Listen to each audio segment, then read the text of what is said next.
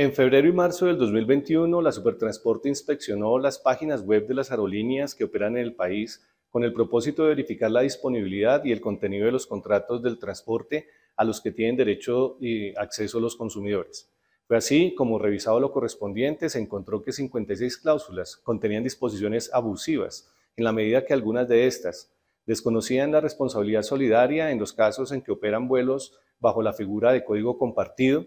disminuyen las obligaciones de la aerolínea en la ejecución del contrato de transporte, afectaban el respeto a las reservas realizadas en debida forma por los pasajeros, omitían dar a conocer a los usuarios los cambios o novedades que se producían en el vuelo, limitaban la responsabilidad en el transporte del equipaje,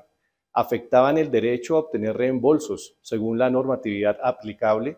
restringen el derecho a obtener compensaciones en los casos previstos en la ley y no proporcionan información completa, veraz e idónea sobre la forma en que los pasajeros pueden ejercer sus derechos cuando eh, tienen situaciones que desvían el cumplimiento del contrato de transporte. La interpretación en la ejecución del contrato también fue una situación que esta superintendencia analizó y a partir de allí también encontró méritos para abrir investigaciones en contra de 24 empresas eh, esta actividad finalmente generó 19 sanciones, 4 exoneraciones de responsabilidad y aún existe un caso que continúa en curso.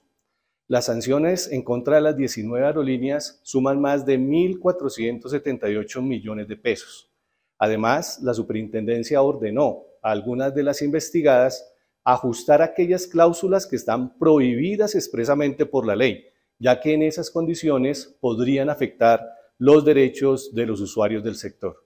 En contra de estas decisiones proceden los recursos de reposición y apelación. Se respetará el derecho de defensa y se garantizará el debido proceso.